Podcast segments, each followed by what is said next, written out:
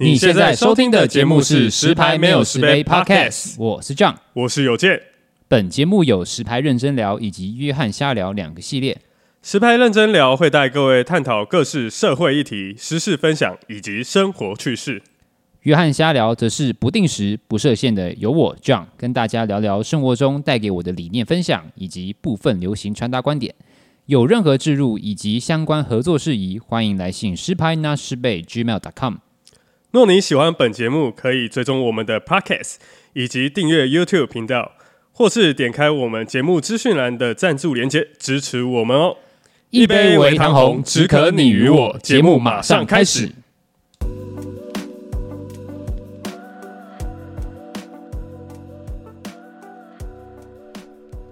一杯微糖红，只可你与我。欢迎收听我们最新一集的约翰瞎聊，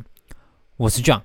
那节目刚开始呢，我们稍微带到一下那个，大家应该都知道，这两这三两三天，那个上海开始，中国开始有一些就是游行、示威游行来反对，就是呃我们习大大的清零政策。因为呃，其实爆发点就是因为那个乌鲁木齐的那个火灾，然后有十个人死亡，就是他们就在里面喊啊，然后其实因为他们门被锁死，他们出不来，然后造成满十个人死亡。那我就觉得说。呃，其实看那个报道，还有那个就是外流出来影片，你就觉得，诶，其实呃，你心你的心态没有那么健康的，就是建议不要看啊，不然其实蛮揪心的。然后就是在后来，其实不是只有上海嘛，像武汉啊、北京啊，还有那个乌鲁木齐，都有一些那个市民上街抗议。那蛮蛮，蛮，我也不知道怎么说，就是他们也是清醒的。但是他们也是很危险，因为你也不知道什么时候，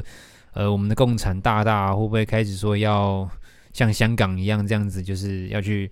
呃叫他们回去啊，去打人啊，黑警打人什么事情发生。所以在这边就是我们祝福呃勇敢的中国人，就是有上街抗议的这些中国人加油，但是也是要注意一下自己的生命安全啦。好。那今天是十一月二十八号。那据从我们那个选举的二十六号结束之后，今天就稍微来聊聊那个选举之后的一些感想，跟一些小小小小微不足道、不负责任的小分析，好不好？那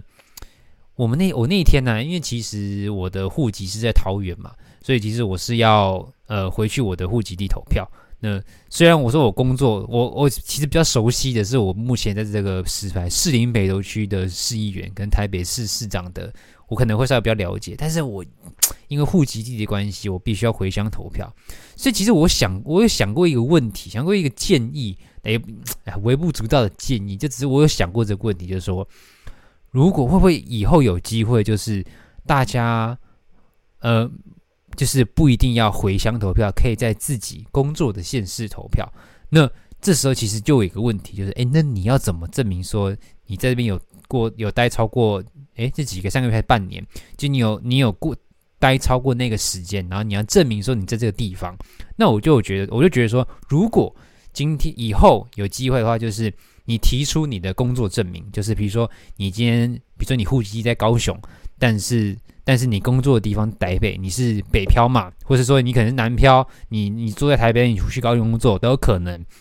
那是不是说，就是如果你提出你的工作职位证明，就是说哦，我的工作确实在这边，然后我确实在这工作岗位工作超过半年或一年，那我是不是可以有这个证明去申请，说我投票不一定要在我的户籍地投？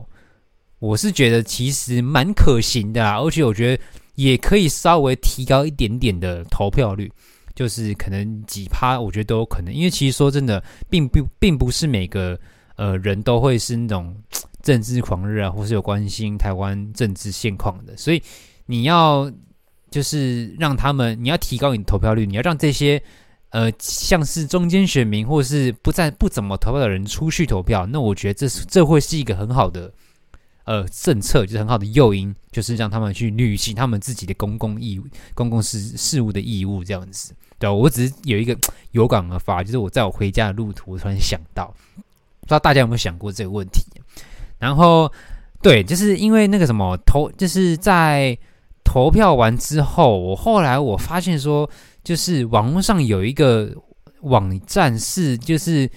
它是什么？台湾公益揭弊吹哨者保护协会所创立的一个就是网站，就是它是二零二二全国议员候选人犯罪前科大追击。诶，这个东西很屌诶，就是你点进去之后，它左边会有 hashtag 几个，就是。犯罪的就是样式，比如说啊、呃，有贪污啊、重大刑案呐、选举舞弊呀，就是类似像贿选或什么各类刑案呐、可能你有什么呃杀人呐、或者是你可能做一些不好的事情，或者酒驾相关，然后你就是可以在每个县市找，比如说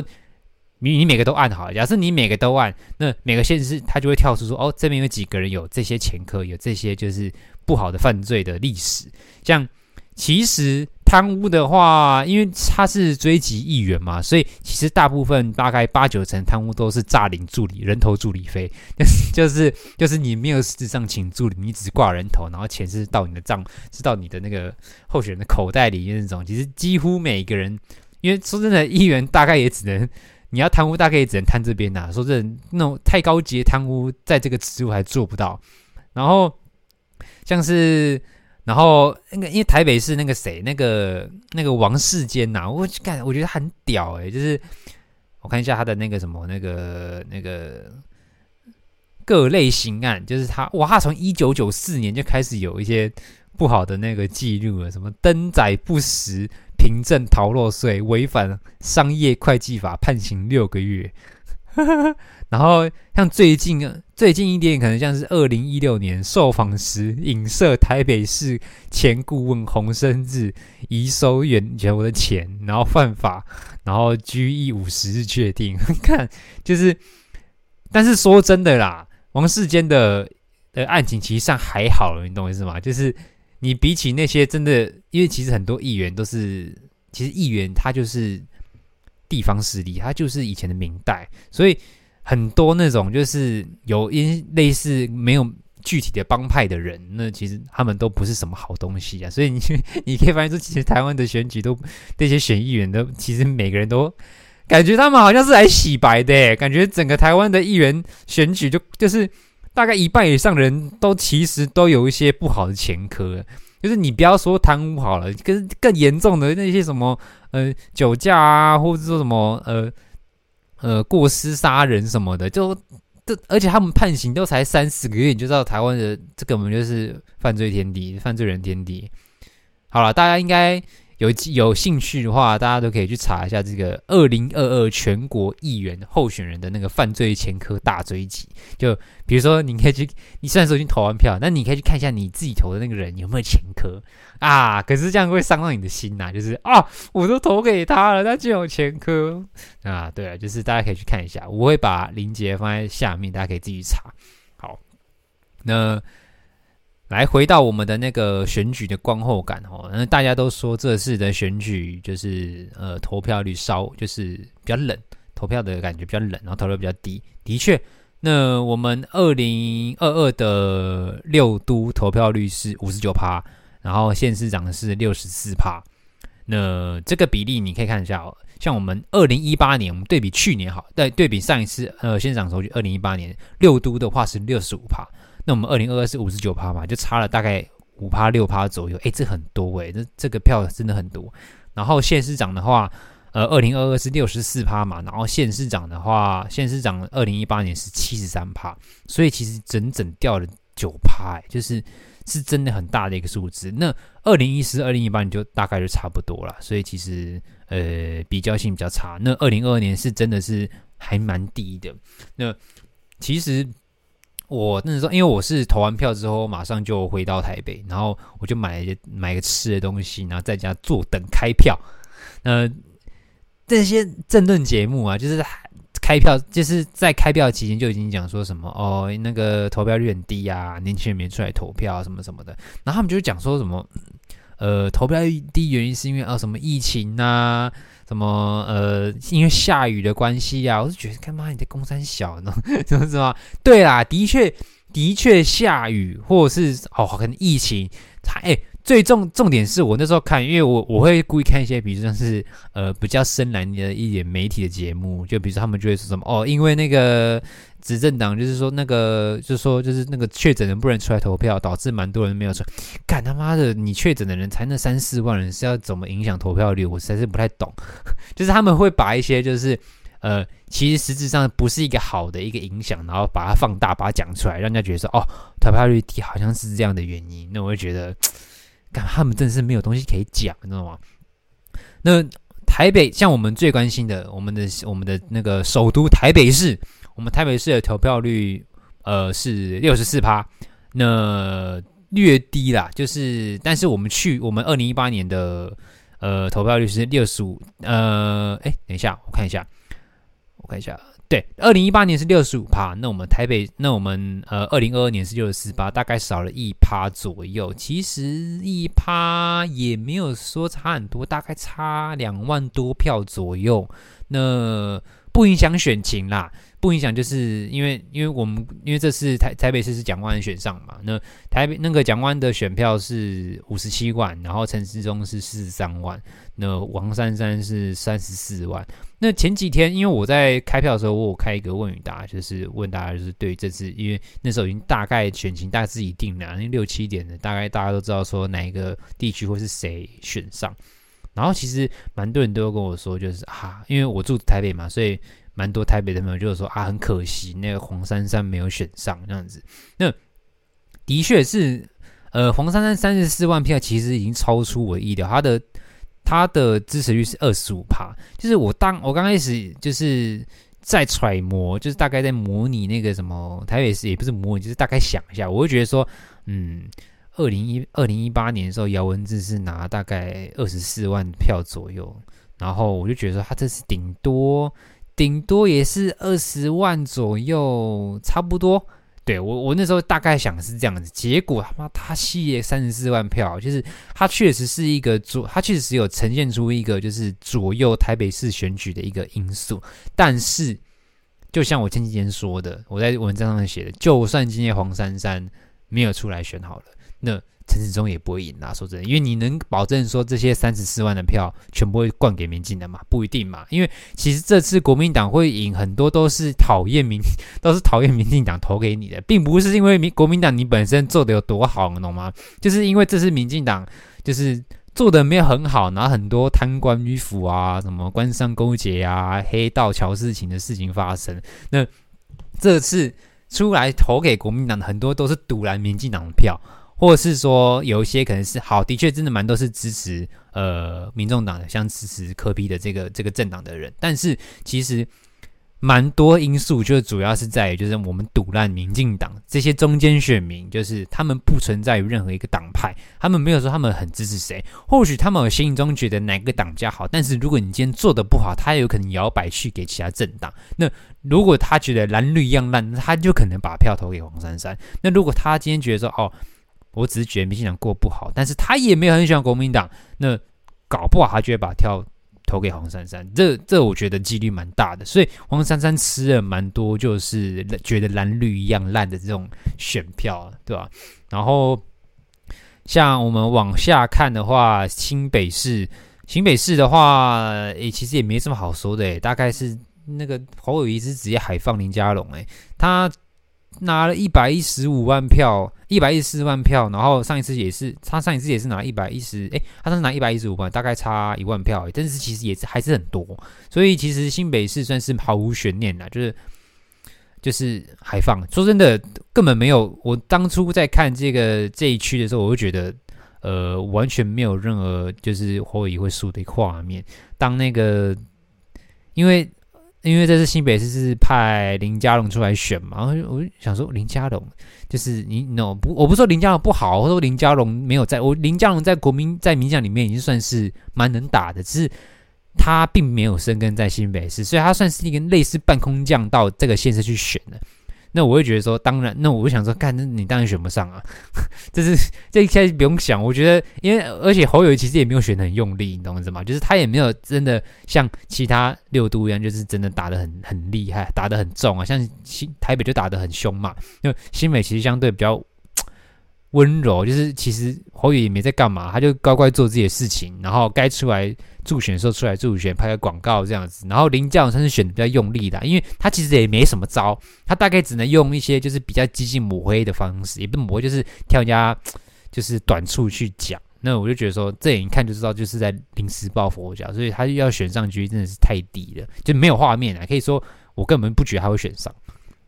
好，那大家比较。呃，惊讶的可能就会是我们那个新竹 新竹市高虹安选上。其实我自己是蛮乐见这件事情发生，虽然我自己并不是支持民众党的，我也没有说很很迷，就是柯文哲。可能以前很，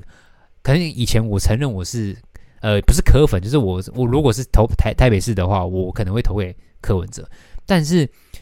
我觉得台湾是真的是需要实质上一个第三势力的。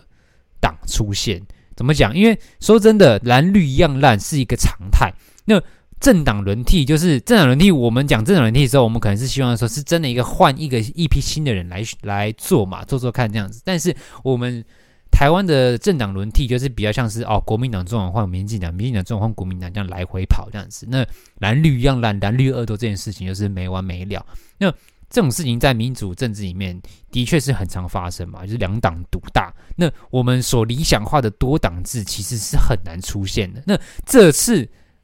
呃，柯文哲所创立的就是新最新的这个政党民众党，有机会可以在台北、台湾这个地区，呃，取得一些议员席次啊，或是在县市长里面拿到拿下几个县市，我会觉得说，其实。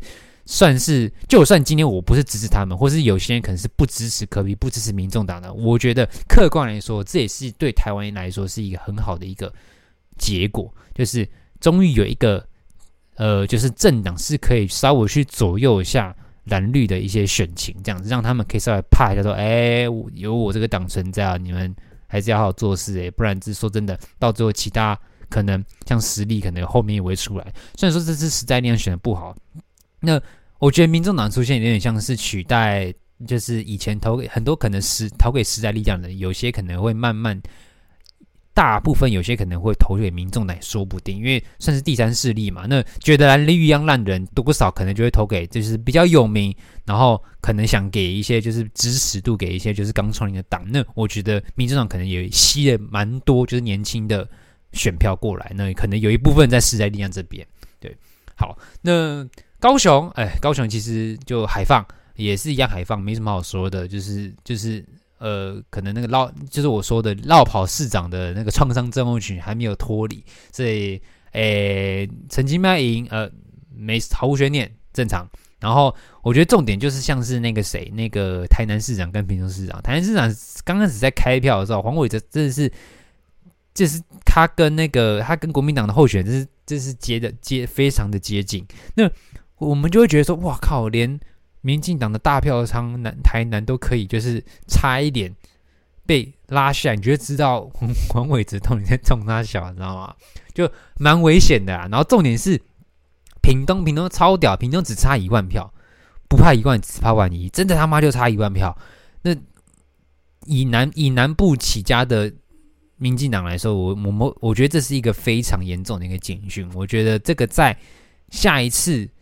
县市首长，二零二六年，二零二零二年的时候，我觉得这个是一个民国民党是会打的一个点。我会觉得说，这真的民进党在台南以前生根的地方，要好好再琢磨一下，不然二零二六年可能版图大概也也说不定，我们也不知道啊，对？好，那。大概就是大概就这样啊，其实没什么好讲，因为这次选举，呃，投票会低，除了就是下雨啊，或是疫情这些小因素之外，我觉得有一个很重点的因素，哎，这个我们待会来提，我来提一下我，我觉得我最在意的其实是桃园，因为桃园是我出生的地方嘛，那其实稍微有点感情。那刚开始我在看，刚开始知道说是张善政要来。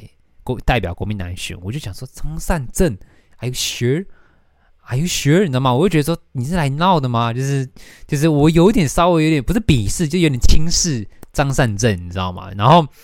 其实认真说起来，呃，新竹跟桃园算是一起死的。怎么说？就是自从那个林志坚论文一一起来之后，就是就是我觉得连带影响到这两个县市。就是让国让民进党这次输掉，主要的蛮大的原因，真的是因为林志坚的论文案。当然，你不能排除说可能哪一些有做不好的地方，这一当然也是有可能。但是在媒体的媒体的声量来说的话，我觉得很大原因，真的就是因为林志坚论文案没有处理好，就是你该挺的没挺嘛，就是大家都很呼，就是刚开始林志坚就是论文被就是被爆出来抄袭啊什么什么的，然后像蔡英文、呃郑文灿他们都很。就是支持说哦，那个这是我们林志坚没有做错事，没有抄袭，没有很支持他，就是尊重他的决定，没有抄袭论文，就到最后被爆出来。虽然说他到现在好像也没有承认说自己抄论文，但是实质上来说，大家如果有去看那个论文的，就是那个负，就是对比程度，你就会知道说他其实呃，真的有一半都是抄的。那。这个当然，虽然说你说抄论，你说论文抄袭这个东西重重重不重要？其实客观来说不是很重要。你我觉得说认真讲起来，贪污啊，或者一些有前犯罪前科的，我觉得还比较重要吧。但是因为这是一个 怎么讲道德伦理的问题，有时候人性就是会因为一些道德伦理的问题，然后会放大，你知道吗？你知道这种感觉像什么？今天有一个。这不是大家很常举例吗？就是说，今天有一个就是那个无恶不作的人，他其实以前有很多犯罪前科，但是他今天做了一件好事，大家觉得说，哦，你悔改了，你向上了，他会对他有一个好的影响。那当今天一个人他做了很多好事，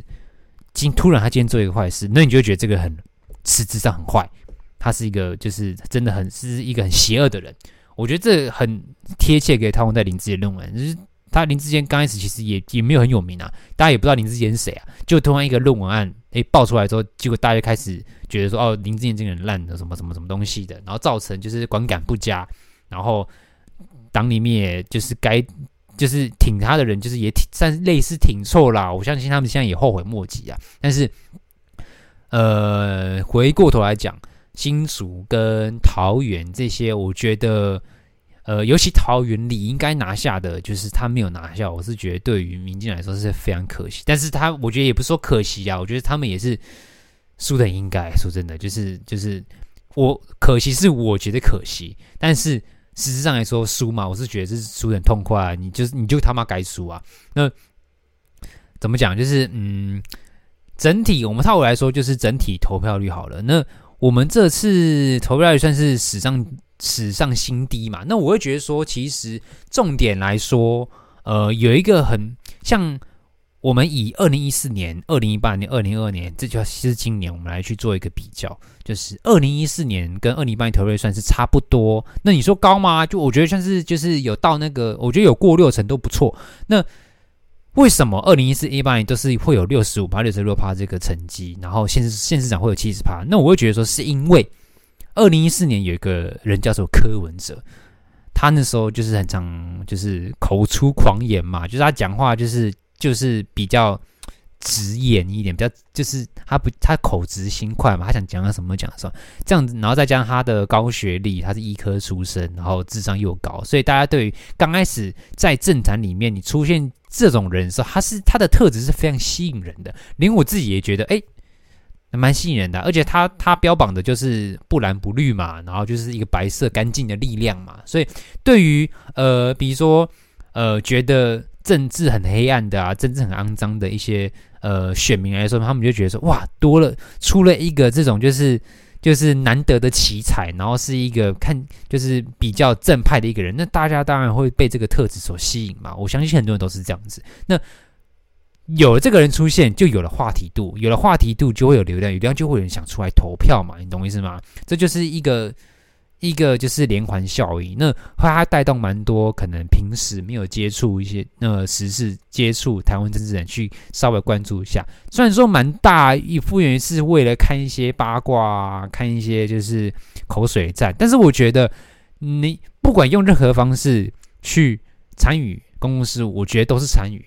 我觉得这都是对于政对于台湾民主来说是一件好事，因为总不能就是让这些人，这是我们这些关注政治人那边自嗨嘛，你懂意思吗？就是还是要有一些不同领域的人来关注，我觉得是对台湾民主来的建成来说是一件好事。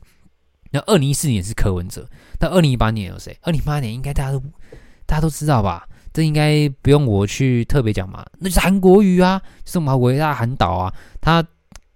他真的是空降，那原完全不原原本大家也不知道二零那个韩国人是谁，然后慢慢他用他的感染力，用他的那个喇叭嘴跟各种空头开支票的超强感染力，就是带动了整个高雄市的选情，直接让高雄大翻盘。那时候我记得，因为我有一个朋友也是，他是高雄的，他那时候。要回去投票，就说：“哎，他可能会投韩国瑜。哎，当下其实我，因为我自己也不是怎么先知，但是我我我会觉得说，哎，投韩国好像也没差啦，反正那种有点换人做做看的心态。然后韩国瑜又又掀起这么大的一个洪流，我就觉得说，好了，投给他试试看嘛，也无妨，懂吗？反正台南部民进党执政那么久，但是我后来大家才发现说，看不能有这种想法。你看，让这种喇叭嘴上去，然后过不久。”呃，被罢免，呃，绕跑市长，那去要去选总统，他这一连串的行为，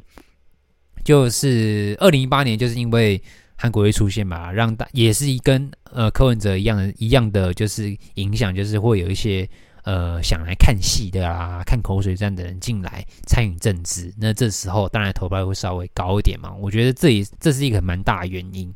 那到了二零二二年。今年选举偏冷，这就是我，这就是我刚刚讲的这一，就是你有一个就是话题性的人物，就是因为选举算是选举，我觉得在台湾来说已经算是一个常态了，就是大家已经习以为常了。当然也是会有厌恶的，但是这个常态其实已经因为。我们虽然说是四年选一次，但是其实四年选一次是因为我们会分开选嘛，所以严格来说，我们是两年就要选一次，两年选总统，两年选县市长，就是这样一直巡回。所以，二零一四年有柯文哲，二零一八年韩国，二零二零年没有人，就是他们有个代表性的话题人物出来去煽动整个台湾的政坛，或是煽动整个台湾的民众，就是去关心这个东西，就是太平淡了，没有人。就是都很无聊，所以我觉得你要你要说真的有什么很深刻的原因影响投票率吗？我觉得没有，我觉得最主要就是这个原因，就是没有一个话题人物。我相信真的就是这个原因，因为我自己其实是感受到其实是这样子，就是。自己身旁的朋友，大家对于这次的选举，就是就是可能没有参与政治的人，可能也不知道到底发生什么事情。他可能只知道自己待的县市有谁，可能哦，比如说我因为我在台北市嘛，可能大家知道有蒋万安，大家知道有陈振中，大家知道黄珊珊，可是议员有谁，可能他也不知道谁，或者其他县市有谁，他们也不知道。但是你换作是二零一八年的时候，他们可能说，哎，我现在说，虽然说我在台北，但是他知道高雄韩国瑜，哎，他知道台中有卢秀燕，哎，所以。其实就是因为一个连带的一个影响力，它促使这些平常没有关注政治的人去关关心政治。那当然，你可能不会只关心自己的嘛，你可能看影片、看文章，你看文章，你会顺便去看到其他现实的。那这时候，我觉得这就是一种影响，呃，大家去参与政治的一个影响力。我觉得这是一个很大的元素，一个影响力。所以。呃，总归一句话就是，因这次投票会低，我觉得真的就是没有一个代表的话题人物。对，好，那接下来我们来看一下，就是这次的议员，国民党是拿了三百六十七席，然后民进党是两百七十七，然后呃，民众党是十四席，时代力量六席，台湾基进两席，叭叭叭，然后重点是无党籍两百二十七，哎。还蛮高的，而且虽然说是无党籍，但是其实都是挂羊皮卖狗肉啊，很多大概一半以上都是其实他本人就是有党的，然后呃，有些人会借由脱党筛选去换一下自己的形象啊，或者说其实他自己本身已经在地方已经经营很久，真的是不需要党的呃支持，或是他觉得他独揽党，或是说他觉得。党可能会帮倒忙，那他就会退党，然后就是以无党籍身份出来参选。我觉得其实，呃，他已经有了地方地方的支持，那其实他们也不需要党的安排，懂意思吗？所以无党籍其实大家可以想，他就是其实就是你看那个人以前什么党，那大概他就是吸那个党的票啦，大概就是这样子。然后，呃，这次还有一个议题，我想跟大家讨论，就是说，呃。好的执政到底能不能换成选票？诶，这个问题大家可能已经已经有个答案嘛，说当然做得好，你就会有人投你嘛，天经地义嘛。难道做不好投给你吗？诶，的确，以逻辑上来说，做得好，当然应该要理当应该拿很多票嘛。我当然自己也是这么认为啊。但是你看，呃，就以桃园当举例，郑文灿做得好不好？他是各个媒体的五星市长，诶，那媒体评论到五星之长，他确实也没有什么负面的新闻。说真的，以前这这这八年，你看过几个郑文灿消息？说真的，也没什么消息。那当然少了一些监督他的声音，监督他的力量。那当然他默默做。那或许真的有发生什么事，我们不知道。但是以整体而言，呃，郑文灿的执政是受到蛮多人肯定。其实连蓝营人都觉得他做的还不错。那你想想看，那他今天好的执政，好的执政能力，那今天要交接给下一个人的时候，他到底能不能完美把他以前？就是支持他的人完美移给移给下一个候选人，那这次的结果来看是没办法的。就像好柯文哲，柯文哲这次可能他在二零一八到二零二四之间，可能他的呃执政没有这么的受到每个人的喜欢，但是我觉得这很大原因可能跟他的人格特质有关系的，因为过了这么久时间，大家慢慢觉得他的高智商。他的医科出身是他的弱点，就是他太傲慢了嘛，太自以为是嘛，讲话有点就是呃不把别人放在眼里那种感觉，已经慢慢开始对他有一些仇视。所以呃，到底他的支持度，比如说假设好了，我们用一个小小小小的呃想象，就是说假设现在也是柯文哲出来选，不是黄珊珊哦，是柯文哲，那柯文哲可不可以再跟以前一样拿到五十万票？诶，这说不准嘛。或许可能会更低。那套呃，回到我刚才讲的，刚他的支持率，他原本自己的支持率，到底能不能完美移接到黄珊珊身上？那我觉得多少当然有一点，不可能完全没有啊。那这次黄珊珊拿的票是三十万票，其实以客客观角度来说，我觉得算是选男已经算及格，算不错了。就是以大家对，因为黄珊其实呃，就像我说的，我觉得黄珊会输。是很大很大原因，是因为他不是柯文哲，这是一个非常现实的问题。因为虽然呃柯文哲他的人格特质非常明显，他的直言嘛，他的他的就是他自己说的不会说谎嘛，类似这种，那的确吸引到蛮多人。但是同样，他也出现了这几年出现蛮多讨厌他的人，蛮多网红也觉得不是很喜欢他，或者说其实绿营的人都觉得他是。吃里扒外的啊，因为以前他就是吃绿营的票嘛，那这次他有点慢慢偏向蓝色那边，那当然很多人都觉得他吃里扒外的。那抛开这个不谈，那我们回过头来讲，就是好的实质能力，或是说呃原本当选市长的人，到底接棒给下一任的时候，他到底能不能完美把票移给别人？哎，完全是没办法的。对，我觉得这个东西就是。它并不是一个永久的光环，就是你做得好，不代表我接给下一个人的时候，那个人可以做得好嘛？或许大家有这个疑问，但我觉得很大原因可能就是人格魅力的问题，就是 人格魅力不足，那造成就是大家投票的时候一定会去想说，我觉得有一点呐、啊，就是我还要想想一点，就是大家会觉得说，哦，我们投投给候选人的时候，我们就是要看他的证件，我们要看他提出什么证件，有效证件是有没有影响到我的，有没有对呃对我们那个生活有帮助的。那其实大家都知道嘛，真人物最会做的事情就是什么？就是开空头支票嘛。那空头支票到处开，呃，代表性人物啊，想韩国瑜，好不好？就是大家都知道，真人物就是喇叭嘴很多。那这时候，我觉得你不会觉得说，看他提出什么政见，其实没有很重要嘛。大家其实想看的，就是你自己这个人格特质，你所展现出来，你讲话的方式，你讲话的语调。你做事的方式、处事的态度，这些才是呃选民可能会在，因为其实大部分的选民其实也不是真的很认真在监督政府，也不是很认真在关注时事的，所以他们今天不会真的去看你说哦，你到底做了什么事情啊？去投你，不是每个选民都这么理性的。我们抛开那些铁铁粉票，就是所谓的基本盘，我们抛开这些基本盘来说，这些中间选民，我们这些年轻人看的是什么？看的是这个人的人格特质。看这个人，他之前有没有前科，或者说他是什么党的，或者说他之前有没有做什么不好的事情，我们看的其实非常的浅，我们不会去看说他到底以前到底做什么事情。说真的，不太会去看。当然有，当然最好，但是我们不一定会看到啊。那我们一定是看最前面最表现出来的东西。那这个这个东西哦，就是你的人格、你的性个性、你所展现出来的态度，你在媒体、在电视上面所展现出来的形象是什么？大家其实最次的就是这个。那所以，咱所以才会很多政治才会很多互相抹黑嘛，互相口水战，因为这东西就是要去伤害他的形象嘛。你伤害这个形象，对于一些就是看政治看比较浅的人，这个就会影响到啊。因为我平常也他这种人，我们这些平常看比较浅的人，我们不会去看他到底做什么事情。那今天他的形象受到影响的时候，那我们就觉得说，哎，这个人他不太好啊。那我我我不要投给他，我投给另外一个好了。所以中间选民他的投票是非常摇摆的，他。可以可能受到很多风吹草动而去影响他的选票，所以有人说嘛，口头上说支持的不一定都支持，但是他并不是说不支持你，而是他是漂浮不定的，选票选票只有在真的盖下去那个当下，他才是确定的。那像我自己，我自己当初我今天二十六号我去投票的时候，我其实选市议员的时候，我是当下。才决定我要选谁，我是看着那十几个人的名单，我才决定我要选谁，我才把那票盖下去。所以其实，呃，回归到我刚开始讲的，好的市政能否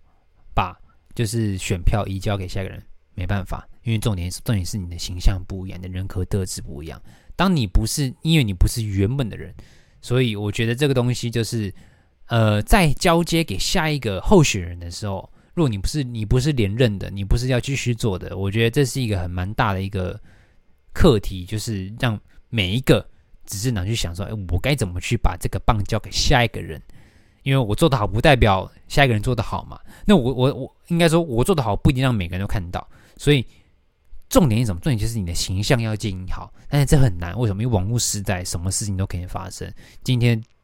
每个党都派自己自己打网络战的人去查这个人到底以前做过什么事情，那查出来哦，这个人论文抄袭，打，嗯，那这个人做了今天曾经这个人有酒驾，哦，打，今今天这个人曾经有诈领助理费、公积金，像高虹安，打打起来，直接直接打起来，所以这东西是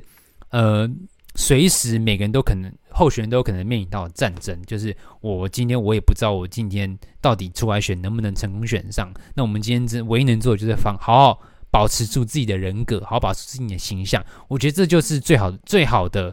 就是选举，你懂我意思吗？就是我觉得呃候选人要尽最大的努力去维持自己的形象，不是欺骗大众说什么哦，我是个好人，但其实是个坏人哦。我的意思是说，在选举的攻防之中，最大的重点其实是维持自己的良好的形象，让每个人，让你的选民看到你，我永远都是一个比较正向的正派的感觉。我觉得。这个在获得支持率，或是不要掉支持率这方面，我觉得才是一个非常大的一个影响。好，那这大概就是我对于这次啊，对了，有一个就是我要大胆预测，我们二零二四年到底谁会出来选总统？好了，其实这我是在那个两天前那个文章，其实就有讲，就大概写过。我是觉得啦，国民党应该派侯友谊啊，侯友谊这次在。在清北市也是拿了一百一百一十五万票，我会觉得说，你你想嘛，今天他去选总统，大概你不要说，可能一百一十五万并不是每个都支持国民党的，可能有些是赌烂的。好，那我们退而求其次，可能好一百万票好了，这一百万票先保送给